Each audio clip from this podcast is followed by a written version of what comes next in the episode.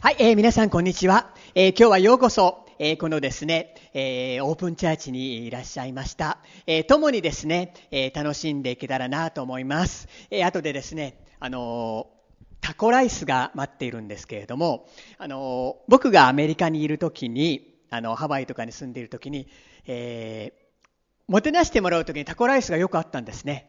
で、日本で食べるのとちょっと違うんです。で、ちょっとあの、日本のはですね、例えば、あの、あるところに行ったら、あの、目黒区に行きましたらですね、目黒名物のタコライスって書いてあったんですね。で、これは名物だからということで、絶対当たりだろうと思って入ったら、その店はトマトが乗っていない。何々が乗ってないっていうことで全然美味しくなかったんです。えー結構こだわりがあったりしてですね。けれども今日食べるのは結構美味しいと思いますので、えーぜひ期待して、えーください。楽しんでいってください。えーこれから、えメッセージを、え語っていきたいと思います。えー今日はですね、えー恵みによって歩みます。え必ず、えためになる、えメッセージをしていきたいと思います。絶対ためになります。ね、メッセージをしていきたいと思います。一言お祈りいたします。えー天のお父様、今日これから、えー聖書から、えーためになる話をしていきたいと思います。どうぞみんなに理解を与えてください。精霊を歓迎いたします。イエス・キリストの皆によってお祈りいたします。アーメン。はい、ありがとうございます。はい、えー最近、つい最近聞いた話なんですけれども、えーとですね、ある地域でですね、あの、教会があったんです。土地と建物を借りて、教会をしていました。それでですね、あの、教会の敷地内に一本のビワの木があったんです。皆さん、ビワ好きですか？千葉なんか行くとですね、ビワが名物でですね、ビワも好きだし、房総に行くとビワカレーなんてあるんですね。ビワのソフトクリームがあったりして、私も美味しいものが好きなので、あの、ビワのソフトクリーム、そしてプレミアムソフトとあったりしてですね、プレミアムというのはビワの実がミキサーでですね、ウィーンってしてそれが入っていて、とても美味しいんですけれども、あの、房総に行ったら食べるといいと思うんですけど、その、えー、ビワの木がありました。けれどもですね、そのビワの木は一度も実を鳴らしたことがないビワの木だったんですね。で、大家さんがやってきまして、じゃあこのビワの木、ね、一度も実を実らしたことがないので、切り倒そうと思いますが、どうですかと、その教会の牧師に聞きました。ところがその牧師はですね、最近セミナーに出たばっかりでですね、あのーさっき、さっきというかつい今、あの私たちは賛美をしました。賛美はただ形式的す形式的にするのではなくて、すべてを作られた神様。聖書で言ってる神様は、ね、宇宙を、地球を、人を作った神様なんですね。その神様を褒めたたえる賛美する。すると神様もそれを喜びですね、神様は、あの、喜んで与えられる方なので、ただで受けないんですね。賛美を捧げるときにそこに不思議なことが起きるんです。でですね、その牧師はあるセミナーに出てですね、賛美をするとすごいことが起きるよっていうことを聞いたばっかりだったので、ちょっと待ってください面白いことを聞いたのでそれを実行して、もし効果がなかったら切り倒してください。でもちょっとやらせてください。で、聖書にはですね、実はあのノート、ノート開くと聖書の言葉が書いてあるんですけど、地において主を褒めたたえよう。ね。で、海の居住よ、すべての淵よ、火よ、ね。で、いろんなものよ、褒めたたえよって書いてあるんです。ね。御言葉を行う嵐を褒めたたえよと。聖書に書いてあるので、台風来るときありますよね。台風好きですか？ある地域でですね、台風が近づいてきたで。聖書に書いてあるので、そのある牧師はですね、こね、この嵐を、主を褒めたたえよと祈ってきた。するとですね、その台風がですね、その地域を外して、もうテレビの録画したのを私見せてもらったんですけど、台風がぐーっと来て、その宣言をした場所だけ台風が来ないで他は大雨だったんですけどそこだけ雨が降らずにわーっと通過したんですそれを私まざまざとテレビのですね、あのニュースを録画したのを見せてもらったので、すごいなぁと思っていたんですけれども、ね、この牧師は何をしたかというと、一度も実を、実を実らせたことない美の、美和の木に対して、死を賛美せようと、実を実らして死を賛美せようと制限したんですね。で、なぜこんな話をするかというと、賛美した結果、こういうことが起きたんです。じゃあ、こうちゃんちょっと。その写真も見せてもらったんです。これ、こういうことが起きてしまったんです。ね、琵琶の木に向かってですね、死を賛美せよと言ったら、実がなったって言うんです。はい、こちらありがとうございます。で、何をバカなこと言ってるかと思うと、聖書に書いてあるんです。詩篇の148の9にですね、山々よ、すべての丘よ、実のなる木よ。で、その後に、鳥よ、家畜よ、すべての国々よ、彼らに主の皆を褒めたたえさせよう。ね、すると不思議なことが起きるわけなんです。なぜかというと、ね、私たちは創造主なる神様を信じています。で、その神様は生きています。生きていて力があるんです。ね。恵みに満ちておられて私たちのことを愛していて、ね、個人的に愛を注ぎ、恵みを恵みの力を注ぐお方なんです。生きているお方があなたを愛し、ケアしたいんです。私たちのことを全部知ってるんです。悩みも問題も全部知っていて、ケアしたいんですね。で、恵みや宗教とは違います。宗教というのは、あなたが良いことをすれば良いことが起きるよ。だから良いことをせよでも基準に達しないとダメ。あなたが悪いことをすると罰が下るよ。これが宗教です。でも、恵みというのは、イエス様は一方的にあなたを愛している。恵みという言葉の意味は、全全くふさわしくないものに与えられる神からの恩寵なんですね。全くふさわしくないものに与えられる一方的なもの。十字架でイエス様が私たちの罪を全部身代わりで背負ってくれた。追ってくれた。ね。で、それを信じる、受け入れるならば、ね、罪は全部イエス様を追ってくれたので、ないものとみなされて神様と和解する。そこにあるのは恵みなんです。ヨアネの福音書1章の17節に、恵みと誠はイエス・キリストによって実現したからである。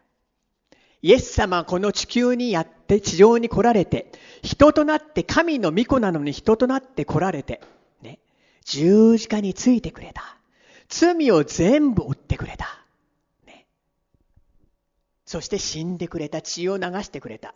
それを受け入れるだけで、ね私たちは罪許されて神様と和解し恵みを受けることができる神の子供とされるんですねすごいことなんですね恵みと誠はイエス・キリストによって実現したっていうんです十字架の上で交換がなされたんですイエス様が私たちの罪を全部負ってくれてイエス様の全く正しいというのを私たち、正しいとみなされるというのを私たちに与えてくれた。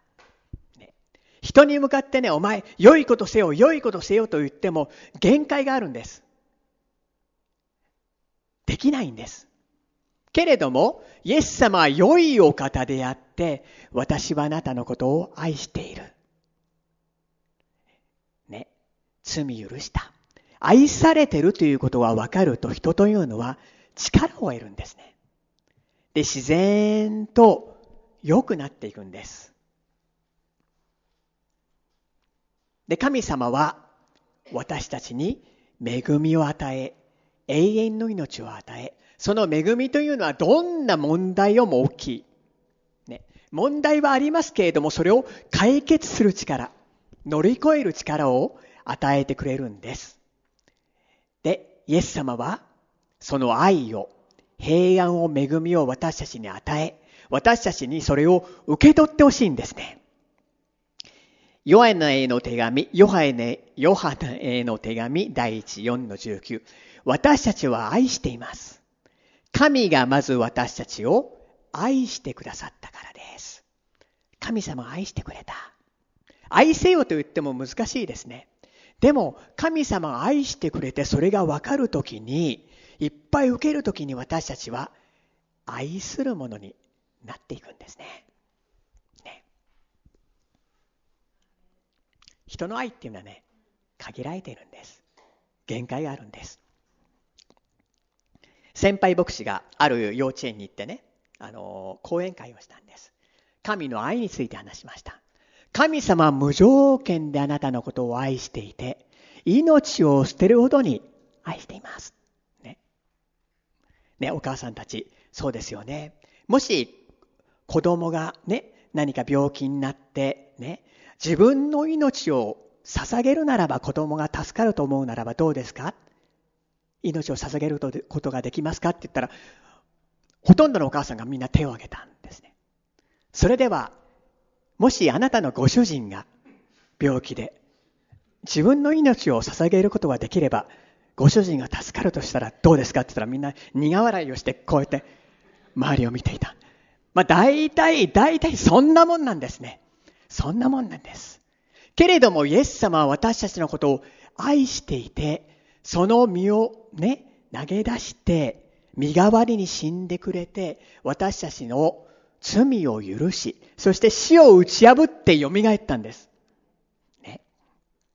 それを受け入れるときに神様と和解し、私たちは恵みを受けて、平安を受けて、ね、力強い歩みをすることができるんですね。ヨハネの福音書一章の12節しかしこの方を受け入れた人々、すなわちその名を信じた人々には、神の子供とされる特権をお与えになった。すごいと思いません？聖書に書いてあることは全部本当なんです。イエス様を信じる者は何でしょう？神の子供とされる特権をお与えになった。もう一対一の子供なんです。大事にされる子供なんです。それ、ね、子供とされる特権がお与えになる、お与えになったっていうんです。すごい安心だし平安なんです。これは実感できるもんなんです。ね。詩篇の92の13、14に書いてあります。彼らは主の家に植えられ、これ教会のことです。私たちの神の大庭で栄えます。ね。神の教会に植えられるとね、もっともっと主の恵みを、愛を受け取ることができて、ね、栄えていく。癒されていく。年老いてなも、年老いてもなお、身を実らせ、みずみずしく生い茂っていきましょう。生い茂っていましょう。三つのことを見ていきたいと思います。イエス様与えるのは平安な歩みです。ヨハネの福音書14章の27節私はあなた方に平安を与えます。私はあなた方に私の平安を与えます。私があなた方に与えるのは世が与えるのと違います。あなた方は心を騒がしてはなりません。恐れてはなりません。神様が、いいですか？そんじゃそこらの平安じゃないんです、これね。言語でシャロームって言葉なんです。ね、神様の持っている平安を与えるっていうんです。世が与えるそんじゃそこらの平安とは違うんです。ね。人は誰でも幸福になりたいと思うんですね。願います。考えます。ね。けれども、聖書に書いてあるのは、世が与えるのとは違う神様与える何とも言えない平安がある。与えるというんです。人はみんな幸福になりたいと願います。ね。だからそのためにいろんなことをします。言うなれば、勉強するのも働くのもそのためかもしれません。けれども、哲学者キルケゴール、ね、有名な方が言ったんですね。みんな幸福を求めているのに、手元にあるのは不安と恐れが多くありませんか？ね、不安や恐れ、将来に対する恐れ不安が多くありませんか？そして在籍感や責めがありませんか？なりたいのになれない、なってないんじゃないですか？どうしたら幸福になれるのか、幸福感がもし違ってるならば、ずれてるならば、そうなれないんですね。多くの人はお金や名声を求めます。確かにそれは大事かもしれない。でも一番ではないんですね。また日本人の場合ですね、横を気にしすぎなんです。人がどう見ら見るか、また人と同じ風にならなきゃいけない。するとそればっかりに捉えられると、見る目がね、本物を見る目が間違ってしまうんですね。比較しすぎ。ね。あの、アジアでも他の国、まあ、西洋でも横よりももっと大事なものを見るべきものがあるんです。ね、横を見るとそこにあるのは妬みか優越感のどっちかなんです。で、不思議なことにですね、あの、プロ野球の選手は、プロ野球好きな人もいるんですけど、プロ野球の選手は、学校の先生を見て妬んだりしないんですね。そうなんです。絶対そうなんです。ねで、学校の先生もプロ野球の選手を見て妬んだりしないんです。けれども、同じ分野だとやっぱり比べて妬んだり優越感に浸ったりするんです。ね。あんまり横を見すぎると本物を見失ってしまうんです。ここに本物の平安を与えるお方がいるよ。ってるんです。聖書に書いてあるんですね。今アジアでね、クリスチャン増えてるんです。難しいと思っていた仏教国のミャンマーでも、ね、お隣の韓国でも増えている中国でも、ね、シンガポールでもマレーシアでもインドでも増えている。難しいと思っていた台湾でもすごい増えている。難しいのは日本と北朝鮮増えてないんですね。なぜ日本増えていないかというと、周りと同じでなければならないという意識が強いんですね。ね、それも確かに和を保つということは大事かもしれないですけれども、それ以上に、ね、あなたを作り、あなたを愛し、あなたに命を与えるお方がいるのを知ってほしいんです。私はあなたに平安を与えます。僕も大学生の時にクリスチャンになりました。ね、初め教会に行くことに興味ありませんでした。けれども、行くと、イエス様と共に歩むと、何とも言えない平安が与えられて、不思議だなーって、心の中現れる。自分で、ね、心が汚れてると思っていなかったんですけど、心が現れて、なんか平安だなってうちの父親がね、クリスチャンでなかったんですけど、あの、車にいる時に、こういう聖書のメッセージテープをいつも聞かせていたんですね。聞かせていたというか、もうどうせついでなので聞いていこうっていう。すると、なんか聞くと心が現れるんだよな、って言っていたんですね。クリスチャンになったばっかりの時にね、あのすべてに失望して、あの、飛び込み自殺を図ったあの、田原米子さんっていう人がおられてですね、その人の話を聞いたんですね。足がなくて、ね、手もなくて。だけど、そんな中に、絶望の中にイエス様と出会った。最初は宗教は来たとんでもないと思ったんだけど、話を聞いてるうちになぜか不思議な平安が与えられて、平安が与えられて、イエス様を信じたら本当に平安で平安で平安で、その人のダイナミックの証を聞いて、こいつはすごいなと思ったんですね。最近でも、レーナ・マリアさんっていう人がよくテレビに出てね、あの、両足がない。ね。だけど、障害があるんだけど、本当に輝いている平安です。イエス様にあって平安です。私はあなた方に平安を与えると本物の平安を与えると、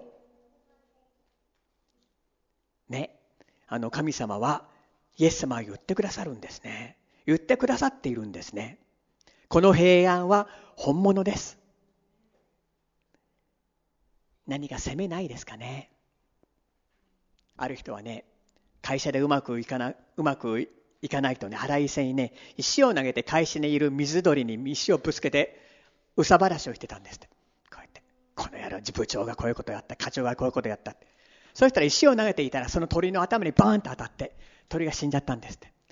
こいつはやばいと思って、誰も見ていない時に鳥を埋めた。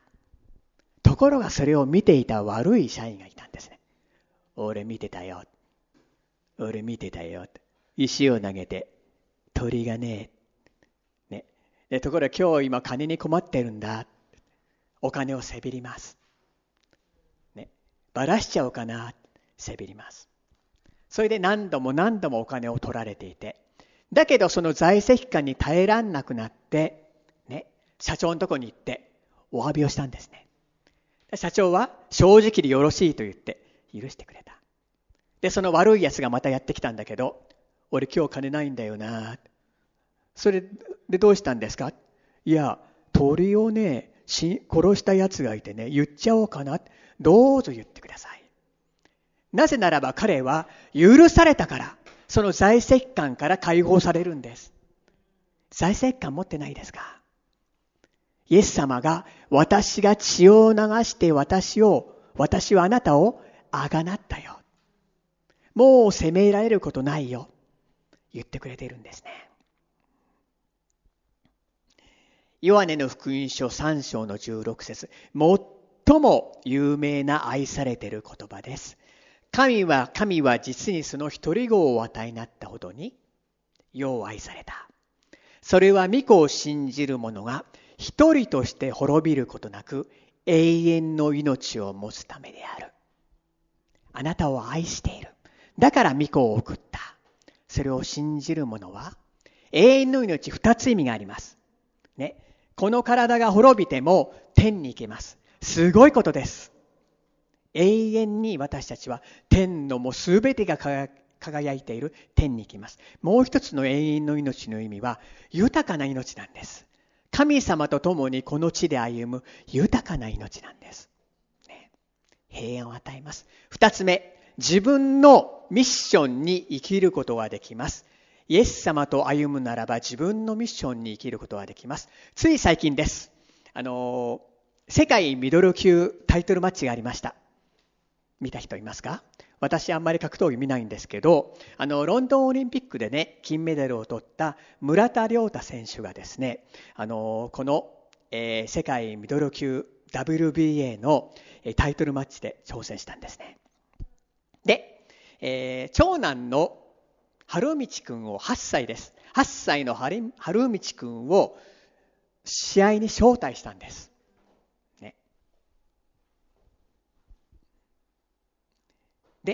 今まで長男の成長とともにオリンピックで金メダルを取り、プロでの世界王者となる快挙を成し遂げてきた。そして今回、父親の生き様を見せるために息子を招待した。そして温かい手紙を送ったんです。その手紙があの日刊スポーツに載っていたのでそれを今お読みしたいと思うんですけどこれ村田選手が息子に送った手紙そのままお読みします。春道へ試合会場で初めてパパのボクシングを観戦してどうだったかな？また感想を聞かせてね。最近パパとよく会話するようになってきたよね。少し前に話したと思うけれど、新約聖書の話で、タラントの例えの話は覚えているかな？ある主人が、しもべたちの能力に応じて、一人に五タタラント、もう一人に二タラント、さらに三人目に一タラントのお金を託して旅に出かけた話だよ。五タラントを受け取った者は、それを元手に一生懸命商売して、さらに5タラントを増やした。2タラントを受け取った者も頑張って商売に力を入れ、さらに2タラント増やした。でも、1タラントを受け取った者は失うことが怖くて地面を掘って 1, 1タラントを隠してしまった。一生懸命に働いて増やそうとしなかったんだね。旅から戻ってきた主人はタラントを2倍にした2人を忠実なしもめだと褒めたたえた。でも1タラントを活用しなかった者には、お前は怠け者だと言って、タラントを取り上げて、10タラントまで増やした者に託してしまった。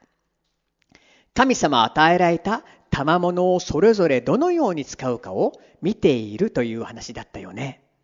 タラントは持って生まれた人の能力のことだと思うよ。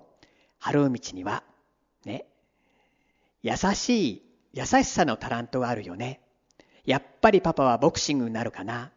春道のタラントは何だろう。パパは今日タラントをたくさん使ったと思う。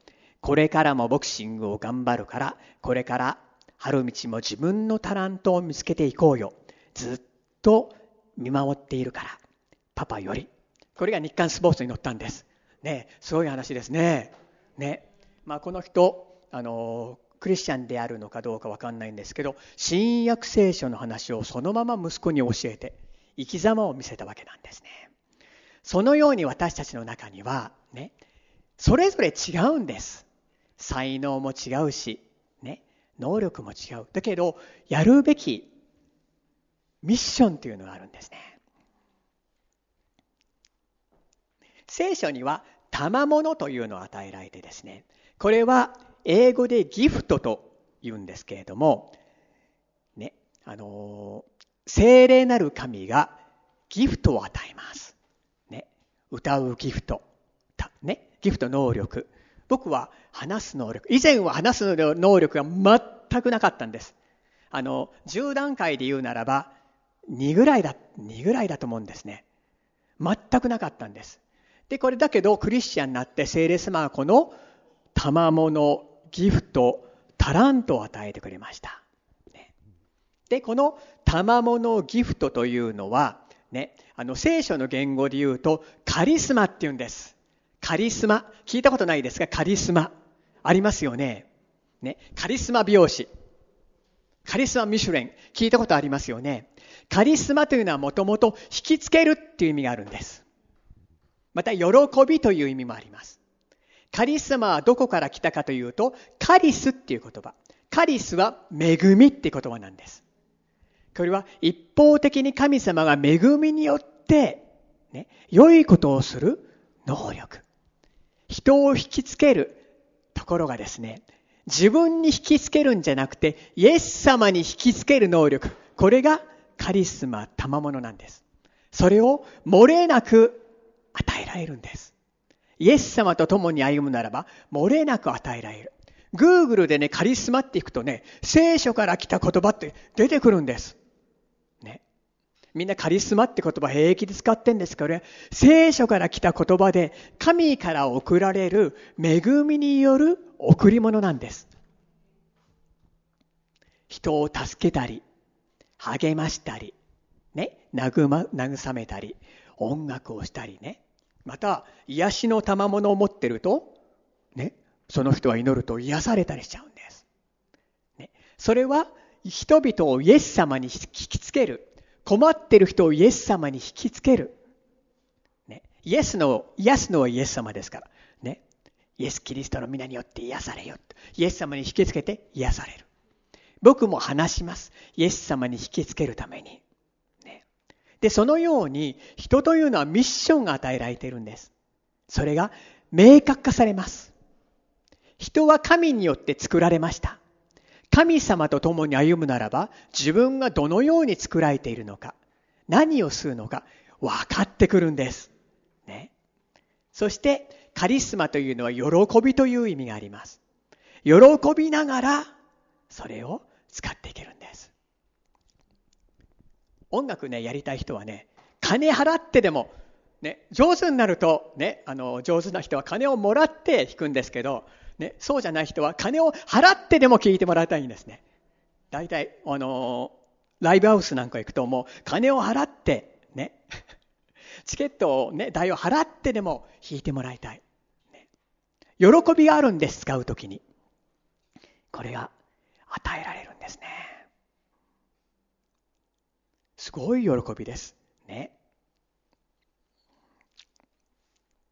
そして私たちはイエス様を信じるならば恵みの歩みをします。イエス様が一方的に血を流して私たちを許して、ね、買い取ってくれたってあるんです。血の代価を払って買い取ってくれた。イエス様のものになったんです。3つの言葉をね、ちょっと見たいと思うんですけど、構成っていう言葉があります。裁判所に公正って言葉があります。これは、ふさわしいものがふさわしい報いを受ける。悪さをしたら罰を受ける。これが公正です。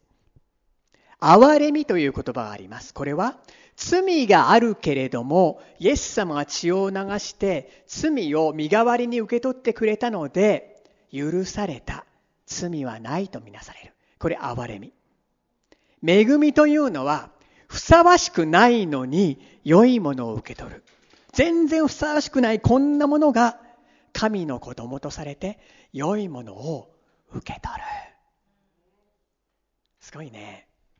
この恵みの中に歩むときに神様から良いものが、良いものが、良いものが与えられるんです。ねえ。だから宗教ではないんです。恵みなんです。ね。ぜひイエス様と共に歩んでください。絶対変わります。ね。幸福感が変わります。絶対この何とも言えない平安が与えられます。在籍感から解放されます。ね、神様はね、あなたの罪を思い出さないって言うんです。ヘブルの8の12に書いてあるんですけど、彼らの不義に憐れみをかけ、もはや彼らの罪を思い出さない。宗教っていうのは失敗をするとその報いがあるよ。しかし聖書に書いてあるのはあなたの不義を罪を思い出さない忘れることを選んでくれたっていうんです私の尊敬する牧師がねメッセージをしていたんです教会の時にすると神様からの語りかけがあるんですいいですか？イエス様信じて共に歩むとね内側に神様からの促しとか聖書を通して語られたりするんです。促しがあった。あなたは前に座っているあの女性のことを知っているか？知らないですよ。もう何千人も何万人もいるわけですからね。知りません。あの女性の過去を知っているか？知らないですよ。神様はこう言ったんですね。私も知らない。私は忘れた。そのことを女性に言いなさい。何て言うんでしょうね。そのことを言うとその女性はもう泣き崩れたってしまった。何か辛い出来事あったんでしょうね。神様は思い起こさないことを選んでくれた。ね、これが憐れみ。それだけではなくて、大事な大事な息子娘として受け入れてくれて、これでもかこれでもかと愛を注いでくださる。これがイエス様の恵みなんです。お話を終えたいと思いますけど、イギリスのね、あの博物館で一番人気あった絵はね、平安っていう絵だったんです。それが評判になってね、何が平安なんだろうと見てみると、嵐が吹いているんです。嵐が吹いていて嵐の吹いている中に親鳥が子供の鳥をこうやって抱きかかえて守っている。私たちの歩みはねクリスチャンになったとしても嵐は起きる。けれども嵐以上の守りと平安があるですね。喜びがある。恵みがある愛されているんですそんな素晴らしいイエス様と歩むときに平安が与えられ、自分のミッション、歩むべき道が分かってきて、それが与えられる。しかもそれは自分の能力だけではなくて神様が不思議なギフト、カリスマを与えてくれる。そして恵みがそこにあるんです。こんな素晴らしいイエス様と共に私たちはね、歩んでいってこの恵みをたくさん受けていきたいと願います。お祈りします。えー、天皇お父様、イエス様感謝します。今、恵みの話をしました。どうぞ、一人一人にあなたの恵みが豊かに注がれますように導いてください。あなたの平安が豊かに注がれますように導いてください。感謝します。あなたが生きているということをどうぞ豊かに表し、どうぞイエス様を表してくださいますように導いてください。そしてこの恵みをたくさん受け取って平安なる歩みをさせてくださいますように導いてください。感謝いたします。イエス・キリストの皆によってお祈りいたします。アーメン。続けてお祈りの姿勢をとってください。私の後に続いてみんなで、えー、お祈りをしていきたいと思います。もしよろしかったら、えー、一緒にお祈りしてください、えー、天の神様ありがとうございますイエス様が私を愛し、私の身代わりとして十字架で死んでくれました。私の罪の許しのためでした。ありがとうございます。そのことを受け入れます。そしてイエス様は3日目によみがえられました。感謝いたします。イエス様あなたの恵みを私に与えてください。イエス様のことをもっと教えてください。よろしくお願いいたしますイエス・キリストのお名前によってお祈りいたします。アーメン。イエス様に感謝しましょう。じゃあ、じゃあ一曲ここで賛美をしたいと思います。